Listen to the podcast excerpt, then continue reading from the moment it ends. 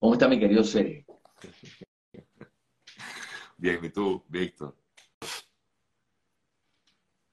Muy bien, muy bien, muy bien, excelente. Mire, señores, vamos a comenzar hablando de la serie de los Murdoch, que me volvió a conectar con ella y a ver los tres capítulos de Alex Murdoch, quien asesinó a su hijo Paul y a su, y a su esposa. Pero en medio de la serie descubren que este tipo, bueno, no solamente, claro, no le podemos contar qué es lo que ocurre en los tres capítulos. En el primer capítulo, en realidad ya ustedes saben, todas las personas que hemos visto, conocemos acerca de esta noticia de Alex Murdoch, el abogado de Carolina del Sur, miembro de una familia de abogados desde sus tatarabuelos y de fiscales de, de, ese, de, esa ciudad llamada Hampton, que está en Carolina del Sur. Tenía una, una oficina de abogados muy poderosa, ¿verdad? Pero lo que no sabíamos era que, o nos damos cuenta con, cuando empezamos a ver la serie, es que ellos eran capaces de cambiar los hechos y de desaparecer personas. Resulta que lo llevan a juicio porque él llama al 911 diciendo que alguien asesinó a su hijo y a su esposa. Y resulta que a partir de allí este, se descubre que, bueno, alrededor de esa familia hay una gran cantidad de asesinatos, desde la, o sea, desde el, hijo, evidentemente, y, y, la esposa, hasta uno de los mejores amigos del otro hijo, que se llama Buster. Recuerden que en el juicio, cuando él le dice, I'm sorry, I'm sorry, le dice a su hijo Buster, si no hemos visto la serie, solamente vemos que está el hijo allí, que él está pidiendo disculpas. Eh, pero no nos hemos dado cuenta que eh, Buster también estuvo involucrado en un asesinato de uno de sus mejores amigos, que al parecer tenía una relación con él. Eso lo van a ver en el tercer capítulo de esta serie que se llama Los asesinatos de los Murdos, que está en Netflix y que muestra también cómo asesinaron al ama de llaves, supuestamente la esposa de Alex Murdoch, empujándola por las escaleras. Entonces, bueno, estamos hablando de Paul, que es el hijo, estamos hablando de la esposa, estamos hablando del ama de llaves, también de eh, el mejor amigo de Buster, pero resulta que en un, y eso sí aparece en el primer capítulo, en un viaje que tenían en lancha, Paul y sus mejores amigos, murió Mallory, que era la novia de Paul porque se salió de la lancha. O sea, ahí, y esos son los que vemos en la serie. Imagínense en, todo este tiempo cómo el abuelo de, Paul cubría cada una de, de sus deslices, de sus vagabunderías, con el súper eh, bufete de abogados que tenían. El tío está involucrado en cómo o sea, el hermano de Alex, el tío de Paul, el tío de Buster, cómo trataban de tapar los crímenes para salvar a la familia y además cómo el poder de una familia puede... Eh, no, y como tú eh, decías, Víctor, efectivamente, en Carolina del Sur, eh, sí, el poder que tenía esta familia Murdo era muy, bueno, bueno, eran prácticamente los dueños de, de, Carolina del Sur, con además que eran mil millonarios. Eh, y tenían eh, terrenos, tenían, eh, eran dueños de, botes, eran dueños de prácticamente de Carolina del Sur, pero históricamente la familia tiene dinero de muchísimos años atrás y también eran, como quien dice, los que dirigían toda la justicia del país. Y por eso es que de alguna manera ellos permiten que este señor Murdoch hace que se cambien algunas de las decisiones que se tomaron y bueno, pero al final se logra eh, su detención porque, bueno, eh, digamos que se descubrió que él mismo eh, pues habría asesinado pues, a su esposa y a su hijo. Em, para aquellos que quieran saber, que, están preguntándome muchísimo, se llama Los Asesinatos de Murdo. O Murdo se escribe M-U-R-D-A-U-G-H, Murdo. Para aquellos que quieran buscarlo. Está en Netflix, es una docuserie, porque es una serie de, como bien decía eh, Víctor, de tres capítulos. eh, tipo documental. ¿Ok? Así es, bueno, que es lo que se ha, se ha lucido Netflix como plataforma y se ha diferenciado de, de, las otras plataformas con estos documentales, aunque HBO también hace excelentes documentales, pero Netflix tiene una gran cantidad impresionante de documentales, de hecho, que se están lanzando ahora. Yo había comenzado, comencé a ver el primer capítulo de, bueno, una parte del primer capítulo, como la mitad del primer capítulo de una serie acerca de, la masacre de Waco, Texas. Eh, ¿Ya la viste completa? Brother, bueno, eh, yo, yo esa historia, claro, la, la, recuerdo, eh, por supuesto, era un niño cuando ocurrió eso, o era un chamo, pues estaba, eso fue en el 90 y algo, ¿no? Este, estaba, estaba, estaba todavía eh, estudiando y comenzando a trabajar en, en, esto, y a mí me impactó mucho el caso como tal y empecé a buscar información y cuando salió, yo vi una película hace algún tiempo ambientada en este caso, y ahora que salió el, documental, que es también similar eh, en el sentido de que son pocos capítulos, eh, wow, hermano, o sea, toda la investigación que hay ahí, además que hay imágenes inéditas en ese documental. Así es, y además de eh, un allanamiento, ¿verdad? Que se suponía que iba a durar, no sé yo, sí, hora, unas cinco horas, duró, ¿sabes? Casi dos meses. O sea. Exactamente, 51 días exactamente. Eh, y bueno, habla mucho de, cómo las personas se dejan convencer por este tipo de líderes que terminan llevándolos al desastre y a la muerte. En Estados Unidos se ha visto en muchísimas oportunidades Charles, Charles Manson, este hombre, o sea, hay, hay muchos que convencen a sus seguidores y crean sectas y terminan en esta, bueno, esta fue una super masacre. Efectivamente, o sea, que, digo, que, porque es que en este caso particular, el, el, caso de Waco, Texas, este hombre se juraba ser el, el, el Jesucristo. ¿no? Él decía que era Jesús. Eh, no, no, increíble, increíble. Eh, ojo, decía que era Jesús, pero hacía de las suyas como bueno, pues. increíble. Tenía, eh, tenía contacto. Tenía un harén. ¿Ah? Tenía, un, harén. Tenía un harén, era el, esposo de todas las mujeres. No, no, no, increíble. Y de mujeres y niñas, que es lo más triste de todo, ¿no? Sí. Y bueno, ahí parte de lo que más impresiona también son las personas a las que, a las que él había convencido y que ofrecen su testimonio en este documental de, acerca de esa masacre de Hueco, Texas.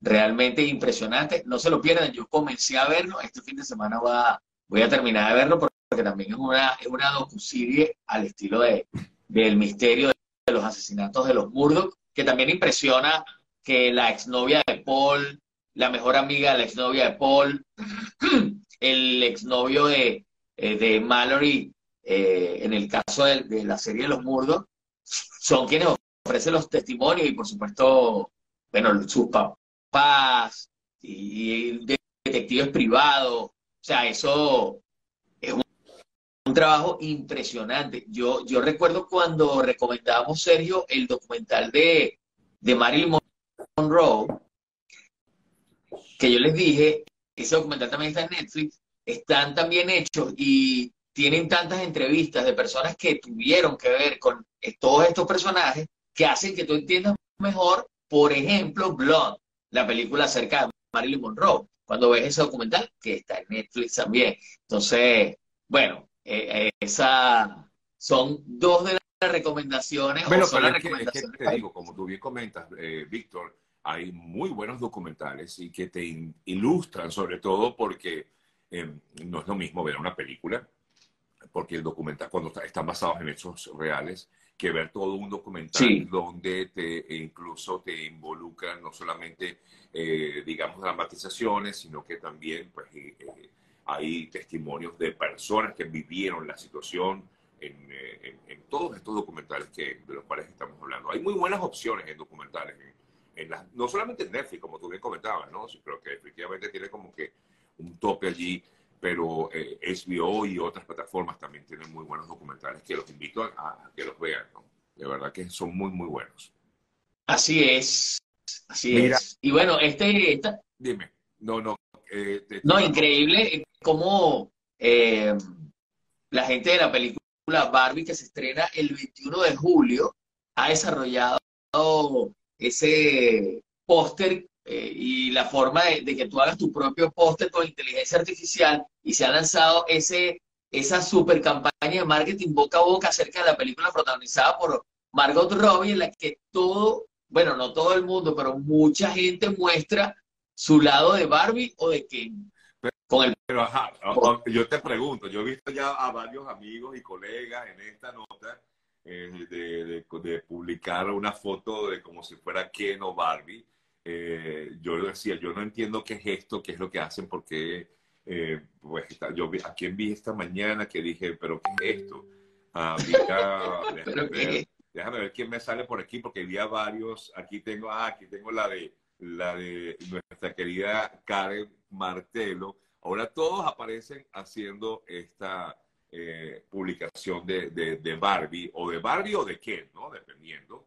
Eh, pero esto es el mercadeo de la, de la campaña. Marketing, marketing puro y duro, y, pero también nos ilustra, bueno, cómo, cómo se, se tienen que usar las redes sociales para que la gente comience a hablar de tu película. Barbie es una película que ha llamado muchísimo la atención y que, y que bueno, tiene allí de protagonista a una de las Barbies de, de carne y hueso de nuestra época, Margot Robbie, una, una actriz que ha tenido, ha tenido la suerte de, protagonizar muchísimas películas y también es una, una muñeca ícono que todo, absolutamente todo el mundo conoce, ¿no? Víctor, que es que no estoy muy enterado. Lo que viene es una película con Margot Robbie como Barbie.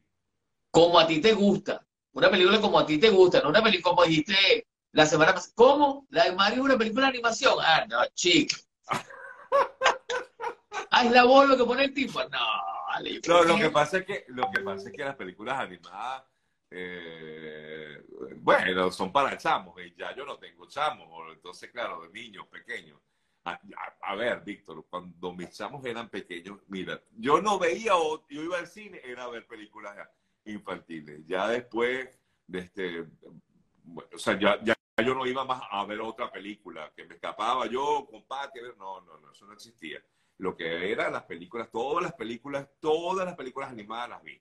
Entonces, claro, ahorita, bueno, ya uno, oye, ya está, ya son chicos tan grandes que ellos ven lo que quieren. Y, y bueno, ahora ya me tocará otra vez cuando venga el nieto que viene por ahí. Así que de pronto me tocará otra vez ver películas de chamo. La gente que no tiene que no tiene hijos, que no tiene hijos, no, no entiende bien cómo, cómo eso cambia absolutamente. Por ejemplo, tú no puedes poner nada que no sea lo que quiere ver Isabela o Alan en el televisor, porque es aburrido todo lo que tú escojas que no sea lo que ellos quieren ver. Papi, eso es aburrido, eso es aburrido. Es aburrido, sí. Un poco en el, pero, pero entonces la película de, de Barbie es con eh, es, es, es, en carne y hueso, pues, carne, decíamos y hueso. Vamos a ver a quién en carne y hueso y a, y a, Barbie en carne y hueso. Margot Robbie. A mí me encanta Margot Robbie, o sea que ella es la, la, la, Barbie de, de, la Así es. Y el Ken es el, el esposo de Eva Méndez, que es un super actor, siempre... Ya te lo voy a buscar, amigo, yo, soy tu chuleta, yo soy tu chuleta. Por favor, gracias. Sobre todo Ryan ahora. Gosling, Ryan Gosling. Ryan Gosling, super actor, super eh, protagonista muchacho bonito de la película y esposo de la muy Buen actor, muy, muy buen actor, además. Excelente. Ahora, pero esto debe ser una, no sé, ¿Cómo, ¿Cómo, es la película? que no sé, no Bueno, sorpresa porque el estreno es en julio. El estreno es en julio y ellos han... han... Es, en julio y apenas... No, no puede ser. Pero es que, o sea, estos equipos de marketing saben lo que están haciendo y, y su superan a, los de las demás películas y son una inspiración para todo lo que, o sea, todas las personas que, desarrollan productos audiovisuales. Definitivamente. Ellos comenzaron con el trailer y fotografía de Margot Robbie hace como fácil en Navidad. dame un segundito. Voy a poner un poquito el trailer. Por favor. por favor. There have been dolls. But the dolls were always and forever baby dolls. Until O sea,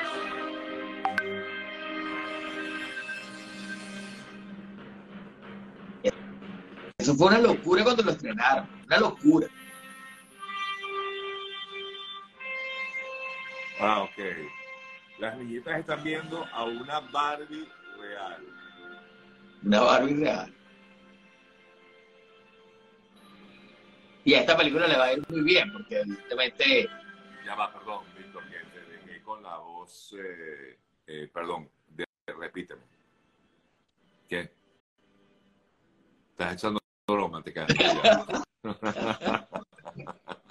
No, que esta película le va a ir, le va a ir muy bien. Estos tipos, este equipo de producción de mercadeo, mejor dicho, este equipo de marketing digital ha hecho un trabajo, está haciendo un trabajo impecable. Apenas estamos en abril y el estreno en julio. Así que Y la película, Eh, la película- aquí como que no es para niños, porque estoy viendo que hay como escenas un poquito fuertes, no es como para niños. vienen a contar la historia de Ken, la que todos sospechamos de Ken.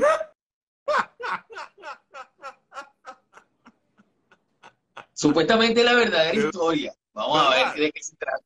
Vamos a ver qué van a mostrar ahí, pero desde el primer póster eh, se mostró que está interesante, va a estar interesante. Ajá. Sí, Ahí tiene, tiene alguien bien, aquí como dice, tiene humor adulto, parece que es para adultos y ya, Humor ya entiendo, ya entiendo cómo va la cosa.